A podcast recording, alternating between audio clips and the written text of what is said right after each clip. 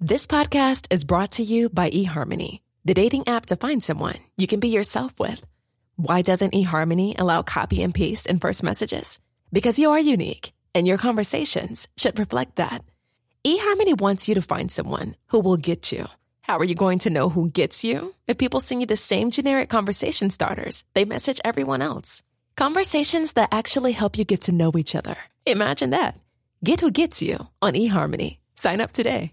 Hey, I'm Ryan Reynolds. Recently, I asked Mint Mobile's legal team if big wireless companies are allowed to raise prices due to inflation. They said yes. And then when I asked if raising prices technically violates those onerous two year contracts, they said, What the f are you talking about, you insane Hollywood ass? So to recap, we're cutting the price of Mint Unlimited from $30 a month to just $15 a month. Give it a try at mintmobile.com slash switch. $45 up front for three months plus taxes and fees. Promo for new customers for limited time. Unlimited more than 40 gigabytes per month. Slows. Full terms at mintmobile.com. Bonjour, c'est Thibault Lambert et vous écoutez Code Source, le podcast d'actualité du Parisien.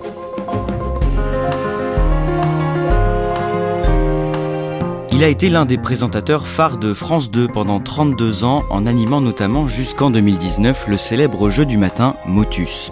À 67 ans, Thierry Beccaro a joué récemment son propre rôle dans Je suis né à 17 ans, un téléfilm qui retrace sa vie et qui a rassemblé plus de 3 millions de téléspectateurs lors de sa diffusion le 22 novembre. À cette occasion, Thierry Beccaro a accepté de nous raconter dans Code Source son histoire, les violences qu'il a subies pendant son enfance, le temps qu'il lui a fallu pour se reconstruire et sa carrière d'abord en tant que journaliste radio puis à la télévision. Il témoigne au micro d'Ambre Rosala.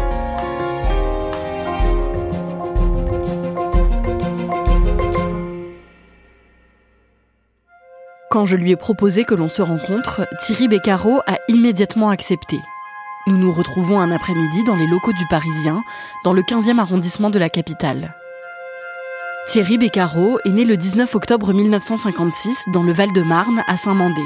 Son père travaille chez Renault et sa mère est adjudant dans l'armée de l'air. Comme leurs emplois du temps varient beaucoup et que sa mère est parfois amenée à travailler de nuit, Thierry Beccaro est confié tout bébé à sa grand-mère Anna qui habite dans les Yvelines. Elle habitait dans une maison euh, avec un grand jardin, euh, avec des lapins, des poules, etc. Et c'était une vie très très heureuse avec ma grand-mère parce que le temps n'existait pas avec elle. Il n'y avait pas de dimanche, lundi, mardi, mercredi, jeudi, vendredi, samedi. Euh, c'était vraiment... J'aurais pu aller n'importe où avec elle. Elle me prenait par la main et hop, moi je, je la suivais. Et c'était l'insouciance, quoi. C'était une énorme affection. Les voisins de sa grand-mère ont une télévision, ce qui n'est pas encore très répandu à l'époque. Thierry Beccaro a environ 4 ans et il se forge ses premiers souvenirs de télévision. À cette époque-là, on est dans les années 60, il y a ceux qui l'avaient et ceux qui ne l'avaient pas, la télé. Et il y avait des voisins, monsieur et madame Edouin, qui avaient la télé. Et le mercredi soir, il y avait la piste aux étoiles. C'était, merveilleux. Ma grand-mère m'habillait. J'étais comme un sous-neuf on s'habillait bien pour aller voir la piste aux étoiles chez les voisins. C'était comme un, comme un cérémonial, quoi. C'était quelque chose de très, de très solennel. Sa petite sœur Valérie naît en 1960. À sa naissance, Thierry Beccaro, qui a 4 ans, retourne vivre chez ses parents, dans un appartement au 11e étage d'une tour HLM à Colombes, dans les Hauts-de-Seine. Sa vie change alors radicalement. Son père, né en Italie, est un homme très complexé. Il est souvent insulté à cause de ses origines, ce qu'il ne supporte plus. Et il est aussi très jaloux. La jalousie, euh, euh, le fait que ma mère travaille avec des hommes, puisque ma mère, elle, travaille au ministère de l'Air, mais qui était une très jolie femme. Et donc mon père va la chercher tous les soirs. Il nous laisse tout seul dans l'appartement, dans une tour de, de 11 étages. On est là tout seul avec ma sœur et puis on bouge pas parce que il est très autoritaire. Et, tout ça a commencé à, fusionner dans le mauvais sens du terme, quoi, comme si le, le, volcan commençait à, à, bouillonner et puis euh, bah, l'éruption euh, s'est faite progressivement euh, et sur ma mère et sur moi.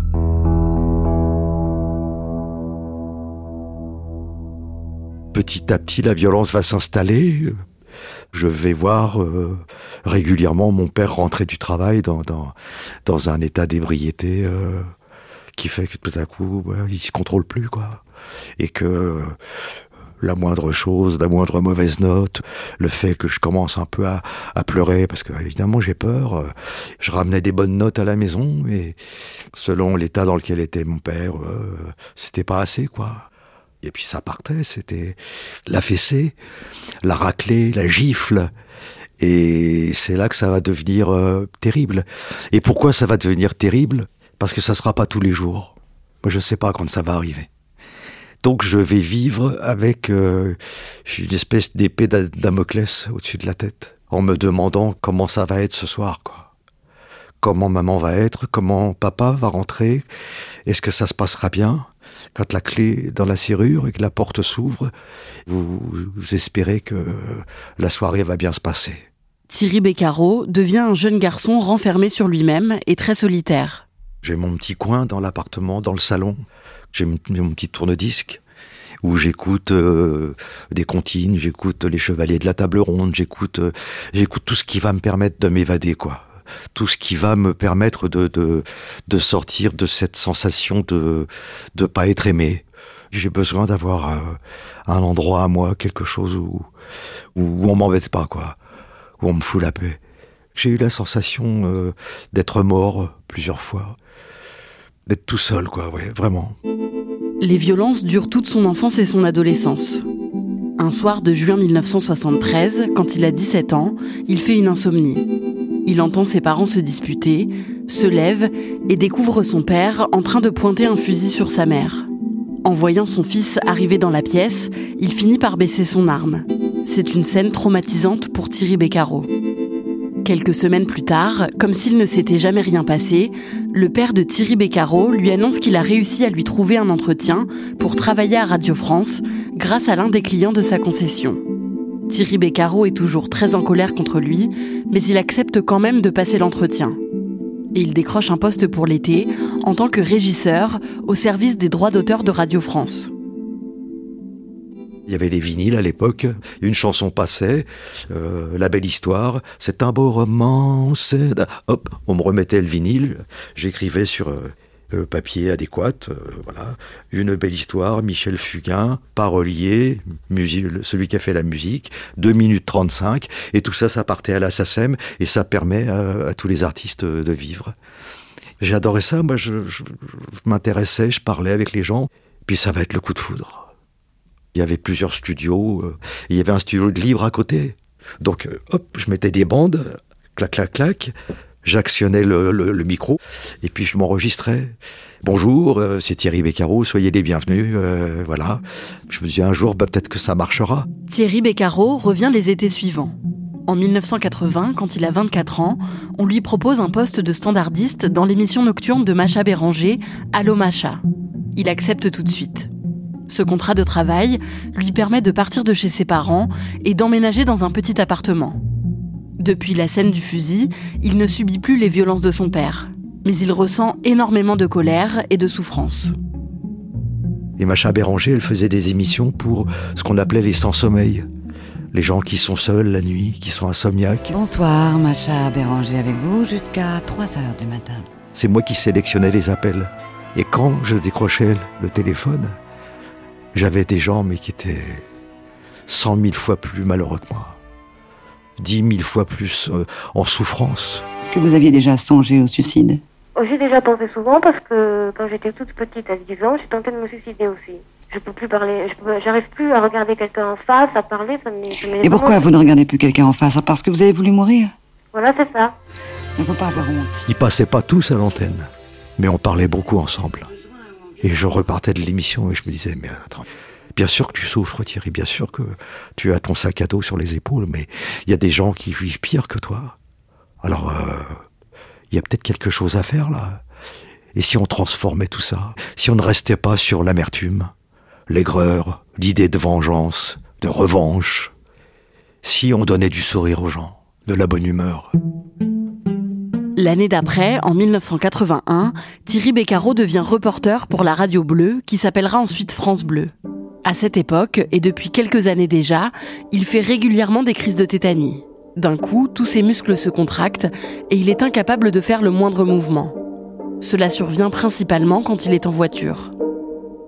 Quand je, roulais comme ça, tout à coup, mes, mains commençaient à se tétaniser sur le volant. Euh, j'ai fait des reportages dans la campagne euh, où je revenais de nuit, euh, où je m'arrêtais tous les 10 kilomètres.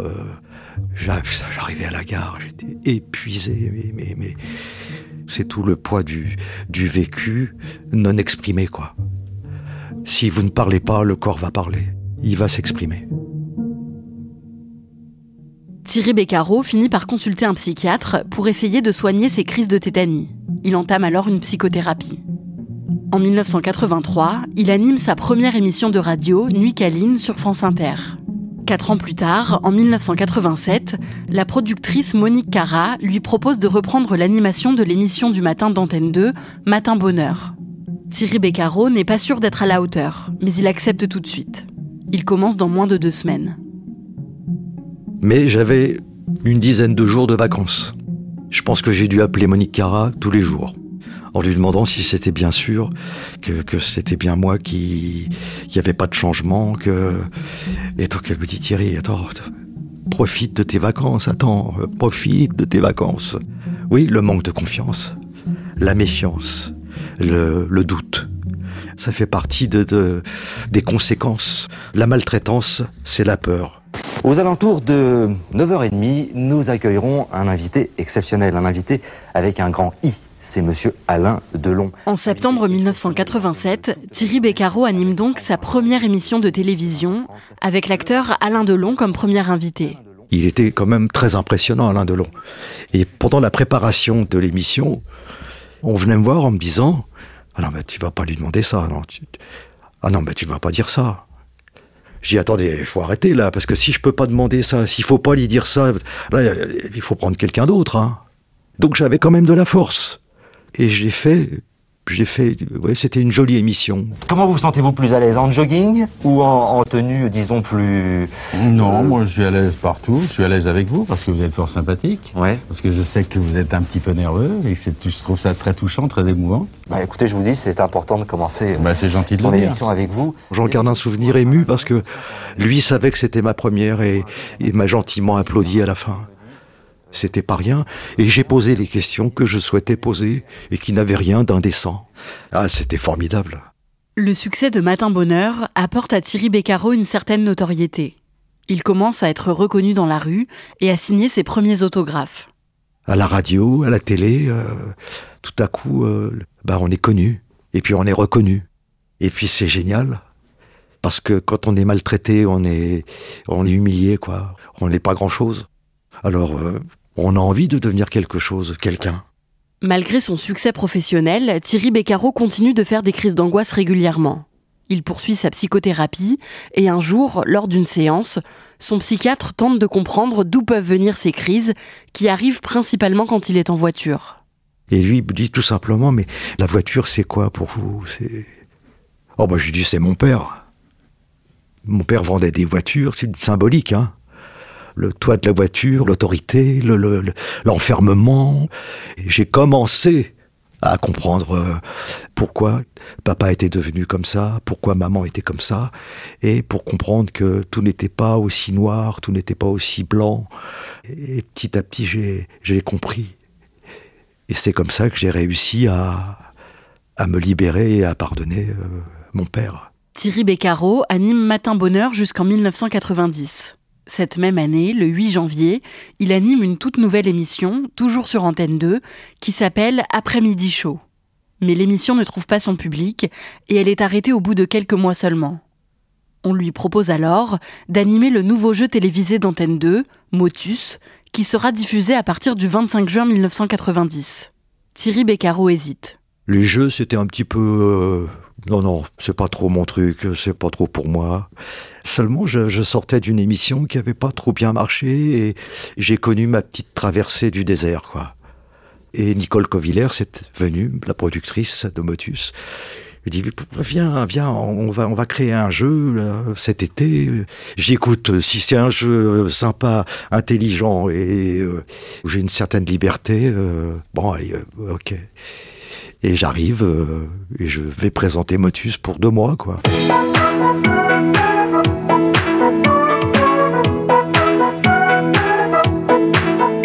Je signe pour juillet-août.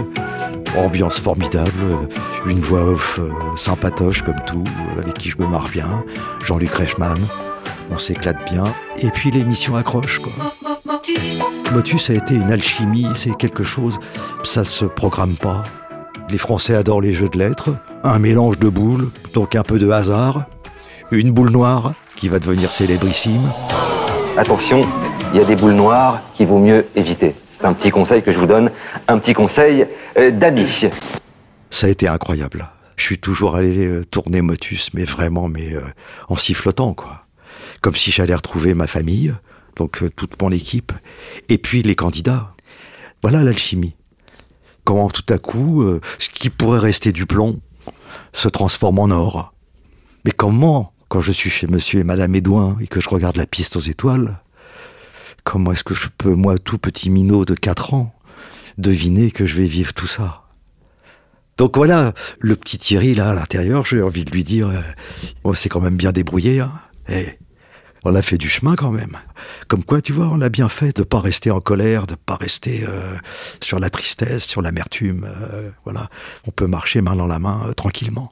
Le jeu Motus est finalement prolongé et au fil des années, Thierry Beccaro devient une figure populaire du paysage audiovisuel. Pendant des décennies, il n'a jamais parlé publiquement de son passé d'enfant maltraité.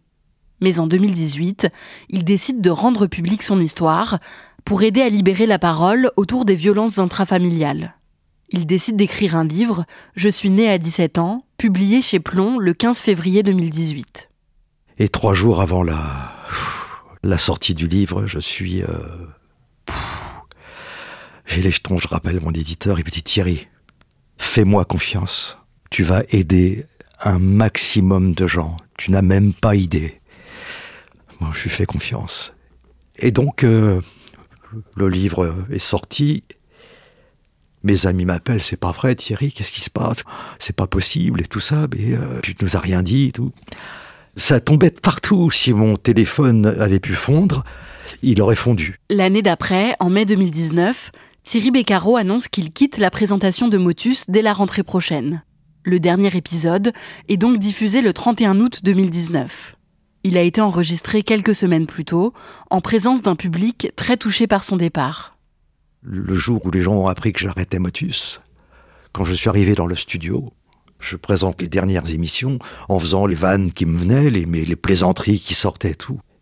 Ils étaient tous les bras croisés et personne ne riait. Ils me faisaient la tête. Mais il y avait comme un... Pourquoi tu nous fais ça, quoi? Bah, euh, parce que quand même, euh, 30 ans, quoi. Alors je voulais juste euh, vous dire que euh, j'étais venu vous dire que je m'en vais. Mais faut pas pleurer comme ça. Demain ou dans un mois, vous n'y penserez plus. Mais je ne vous quitte pas.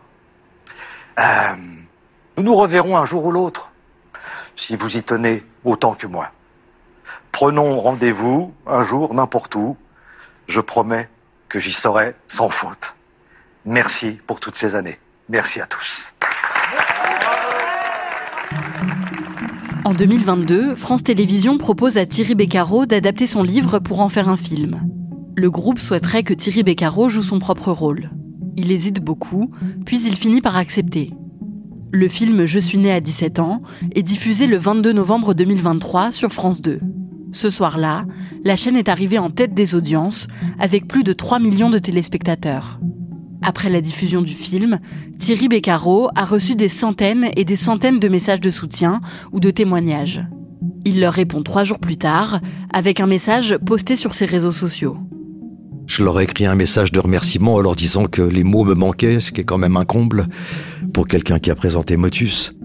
Je termine ce message en leur disant Vous m'avez certainement offert euh, 17 ans d'amour que j'ai peut-être pas eu.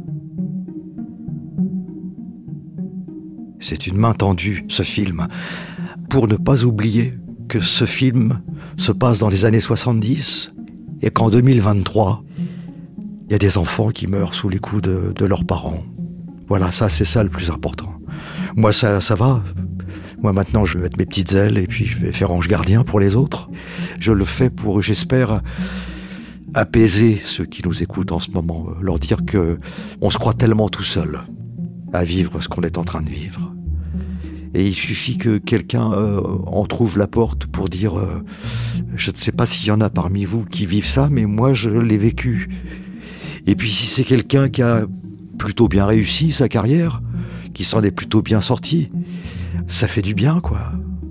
Pour ceux qui ont plus de mal, pour ceux qui sont dans la souffrance, euh, qui cherchent un, chemin, je veux vraiment faire comprendre aux gens que on peut s'en sortir, il y a du soleil au-dessus des nuages, quoi.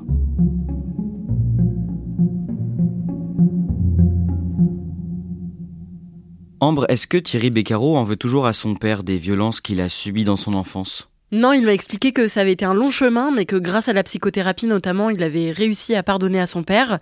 Son père est tombé gravement malade euh, en 2002, et avant qu'il ne meure, Thierry Beccaro m'a expliqué qu'il avait réussi à lui dire euh, tout ce qu'il avait sur le cœur, et que ça lui avait fait beaucoup de bien. Par contre, il m'a aussi dit qu'il avait un regret, c'était que son père euh, ne lui ait jamais demandé pardon. Il est aussi le père de trois enfants qui sont tous adultes, le plus jeune a 21 ans aujourd'hui. Est-ce qu'il en parle un peu? Il en parle un petit peu, oui, dans son livre. Il raconte qu'avant la naissance de sa première fille, dans les années 80, il appréhendait beaucoup de devenir père. Il avait surtout peur de reproduire ce que lui avait fait subir son propre père. Mais il raconte qu'ensuite, après la naissance de sa fille et de ses deux autres enfants, il a été très épanoui dans son rôle de père. Depuis plusieurs années, Thierry Beccaro est engagé dans la lutte contre les violences faites aux enfants. Qu'est-ce qu'il fait concrètement? Alors, il a été nommé ambassadeur de l'UNICEF, donc euh, l'association de défense des droits de l'enfance, euh, en mars 2019. Il a mené une mission en Côte d'Ivoire et il compte mener d'autres missions un peu partout dans le monde.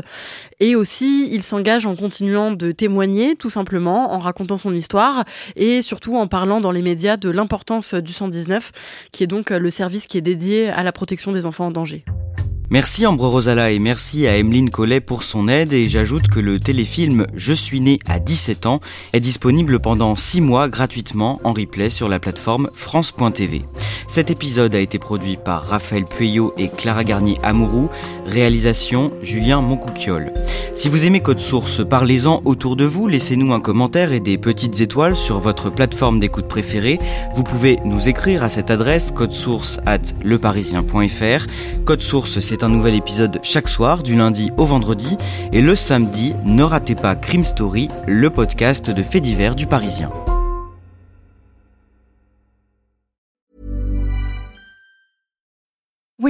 Need mealtime inspiration, it's worth shopping Kroger, where you'll find over 30,000 mouthwatering choices that excite your inner foodie. And no matter what tasty choice you make, you'll enjoy our everyday low prices, plus extra ways to save, like digital coupons worth over $600 each week. You can also save up to $1 off per gallon at the pump with fuel points. More savings and more inspiring flavors make shopping Kroger worth it every time. Kroger, fresh for everyone. Fuel restrictions apply. ACAST powers the world's best podcasts. Here's a show that we recommend. Hi, I'm Jesse Cruikshank. Jesse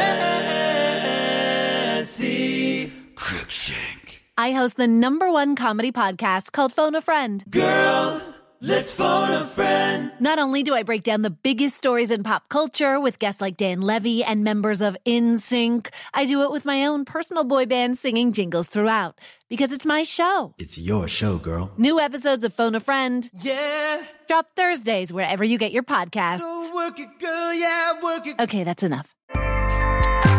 ACAST helps creators launch, grow, and monetize their podcasts everywhere. ACAST.com.